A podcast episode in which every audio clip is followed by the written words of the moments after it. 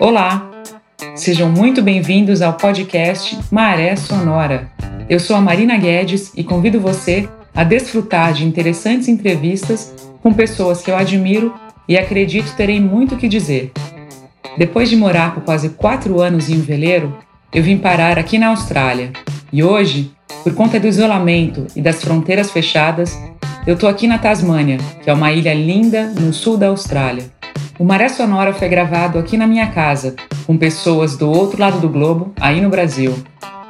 Eu espero, sinceramente, que o podcast seja um momento de respiro sonoro para aliviar esse delicado período em que vivemos. Um grande abraço e muito obrigada por nos ouvirem. Você ouve agora a segunda parte da entrevista com Amir Klink, o brasileiro que já remou da África até o Brasil, já circunavegou o continente antártico e tem várias histórias fantásticas para contar. E Amir, se eu te perguntasse em termos de ensinamentos que essas inúmeras travessias que você já fez te trouxeram para a sua vida quando você não está embarcado, o que, que, você poderia falar sobre isso?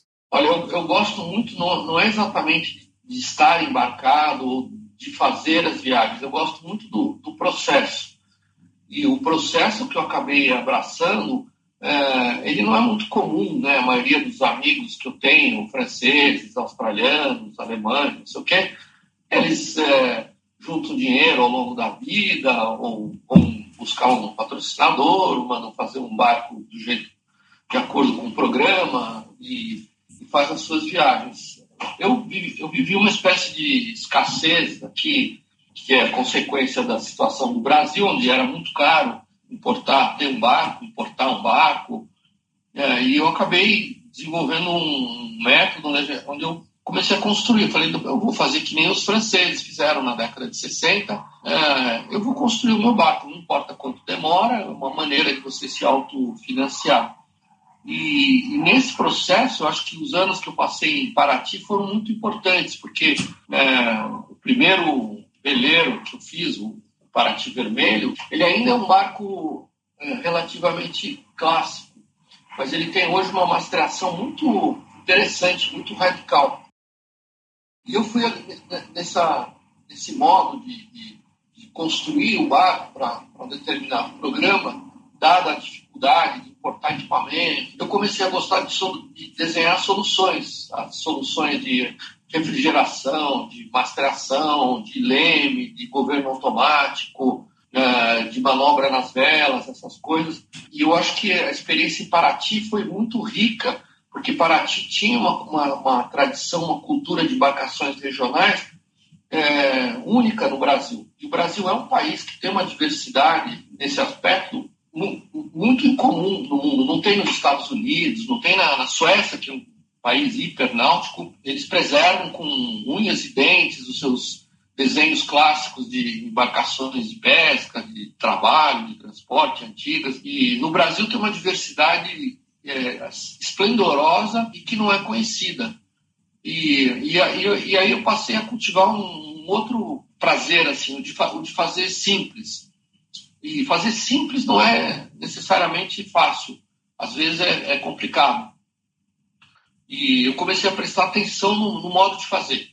O tipo de madeira usado nos mastros, nos remos, é, soluções interessantes de manobra, o caso da jangada de Piúba, do Ceará, que é a única embarcação do mundo que não tem leme, o caso das embarcações do Maranhão, que mudam a permeabilidade da vela em vez de fazer riso, fora de riso, quer dizer, um conceito é, aplicado de uma maneira incrivelmente tosca simples, mas ao mesmo tempo incrivelmente sofisticada de concepção.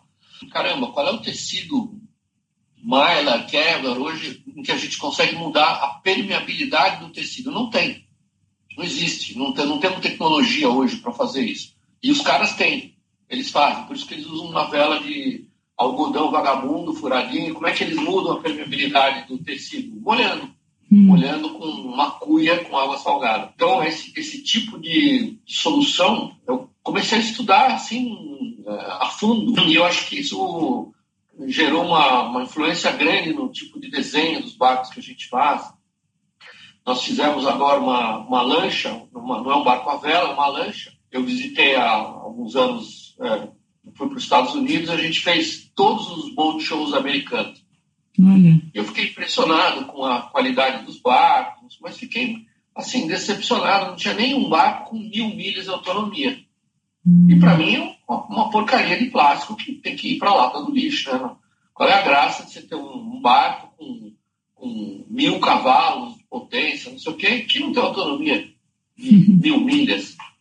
E aí a gente decidiu fazer um barco de baixo custo é, com duas mil milhas de autonomia. Hum. E fizemos esse barco. Depois é, deu certo, aí a gente, com motores convencionais, aí a gente resolveu se dedicar ao assunto de, da, da eficácia, né, da eficiência e da autonomia.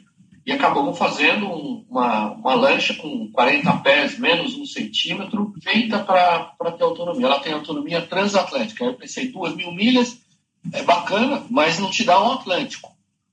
Uhum. Nós temos que chegar em 3.200, 3.500 milhas. E ninguém acreditou que fosse funcionar e ficou um design muito particular, assim, muito interessante. Não é bem o que eu gosto, um barco à vela, mas é um exemplo de exercício onde a gente aplica esses conceitos de, é, de simplicidade, de eficiência, de resistência e robustez que eu gosto bastante. E qual é o nome dessa embarcação, Mi? Se chama Ice Rib. É, Para essa embarcação a gente não queria ter uma restrição orçamentária. A outra a gente tinha um número orçamentário muito baixo, pouca gente é, acreditou que a gente conseguisse fechar o, dentro do orçamento, mas a gente conseguiu. Essa embarcação, para diminuir o custo, a gente fez uma espécie de consórcio, a gente fez em oito pessoas. Olha, legal. Isso a gente levantou, como a gente sabe que ninguém usa barco o ano todo, é, foi uma solução muito. É, para a gente, pelo menos, foi uma,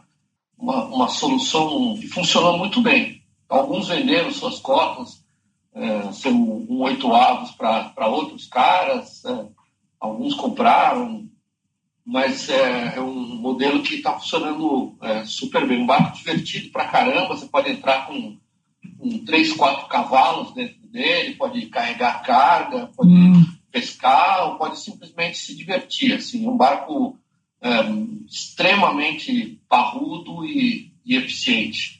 E ele tem esse conceito de insubmergibilidade. Então, ele é um tipo um, um RIB, né? um Rigid Inflatable Boat. Legal. Só que a parte inflável não é, não é em Hypalon. Hypalon é um material bacana pra caramba, mas é um material caro e, e é delicado. Então, a gente fez o tubulão inflável em alumínio e dentro a gente é, expandiu é, espuma de célula fechada. Mas é um exemplo de solução. Eu gosto muito desses, desses desafios, assim, de encontrar uma, uma solução. E a gente acabou fazendo isso com várias coisas diferentes, com estruturas para içamento de barco, plataformas, é, os flutuantes que a gente usa para fazer as marinas. Hoje que a gente tem um sistema de pontões flutuantes que no Brasil não, ninguém nem conhecia há poucos anos atrás e fazem bastante sucesso. E a gente usa muito esses, esses conceitos de simplificar o uso dos materiais, de ter maior resistência, maior durabilidade. Em relação à série, né, que é chamada Feito Torto para Ficar Direito, que está sendo exibida na TV, e você é um dos participantes, como é que você avalia a importância desse projeto audiovisual? Bom, eu achei muito bacana quando o, o, o Big veio com essa ideia do de fazer o filme. Na verdade, eu conheci ele através do Dalmo, Dalmo Vieira, que é um cara do IFAM, lá de Santa Catarina, um arquiteto, e foi o Dalmo que tomou a iniciativa de fazer o Museu Nacional do Mar. Nos anos, final dos anos 80, eu descobri esses armazéns da companhia Rep, lá em São Francisco do Sul, que era um conjunto de prédios absolutamente cinematográfico na beira do mar, dos dois lados de uma rua que dá a volta tem três costados para o mar. Os prédios estavam abandonados, estavam à venda por uma soma é, absolutamente ridícula. Assim, eram, sei lá, quase 12 mil metros quadrados de armazéns na beira do mar, na beira do mar, com cais de atracação, tudo. E eu falei, nossa, que daria daria para fazer um, museu de embarcações brasileiras. Pra, não é para mostrar assim, a riqueza cultural, talvez, da, do design dessas embarcações, mas a, até para mostrar o lado, o aspecto tecnológico né, das, das soluções. E, e, só que eu estava com a cabeça na Antártica, eu ia ficar quase dois anos fora do Brasil, passar um ano e pouco na, na Antártica, e eu, assim, não, não fui atrás do.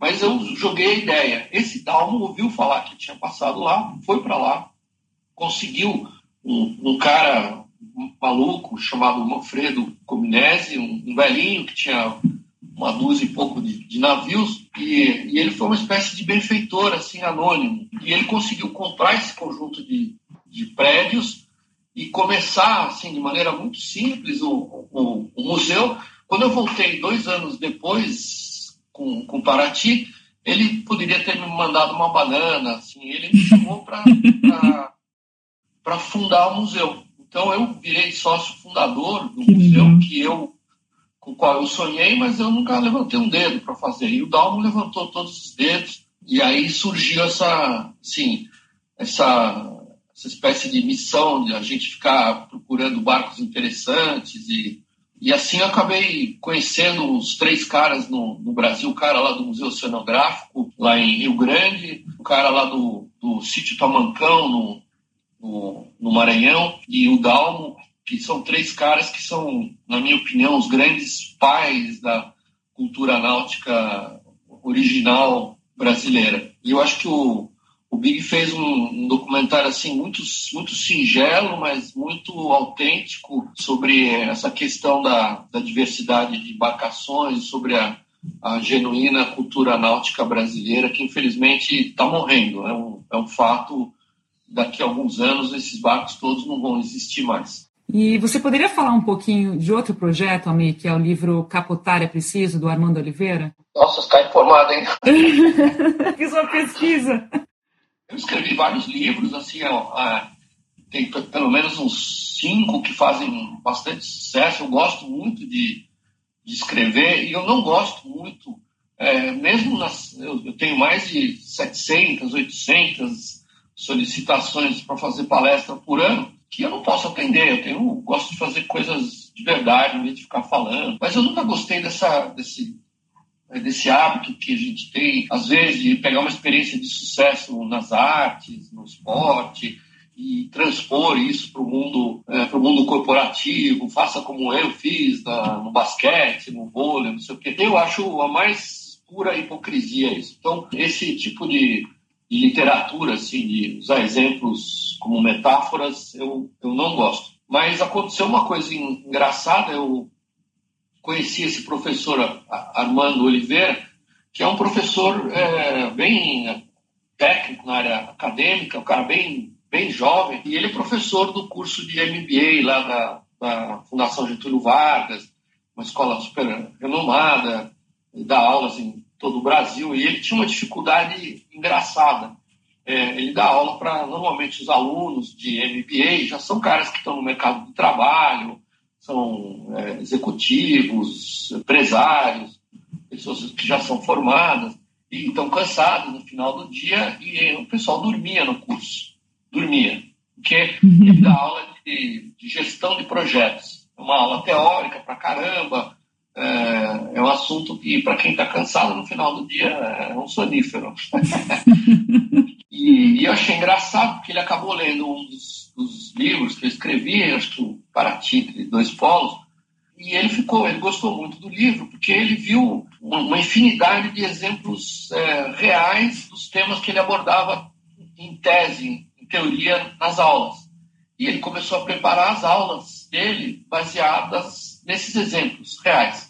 E aí ele percebeu que as aulas começaram a ficar interessantes, o pessoal se interessava, surgiam discussões, e aí acho que ele teve a ideia de fazer um livro sobre esse assunto e timidamente ele me procurou aqui no, no, no escritório, aqui nessa mesa onde, onde eu estou, e eu, a princípio, não fui muito com a ideia. Eu falei, olha, sucesso no mar é uma coisa, né? uma empresa é outro assunto, eu não quero dar palpite na vida de ninguém. Mas aí ele foi ele foi assim bem contundente, explicou que ele, ele queria usar exemplos verdadeiros, não conhecia é, várias outras é, experiências que a gente estava fazendo.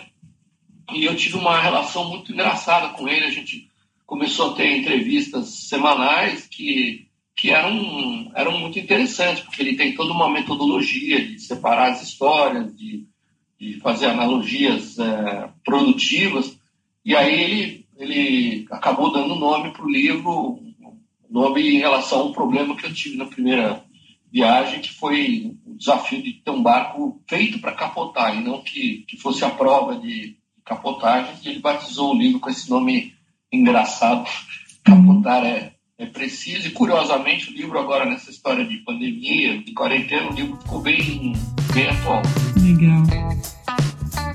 Você acabou de ouvir a segunda parte da entrevista com Amir Klink. Na semana que vem, mais um episódio. Até lá!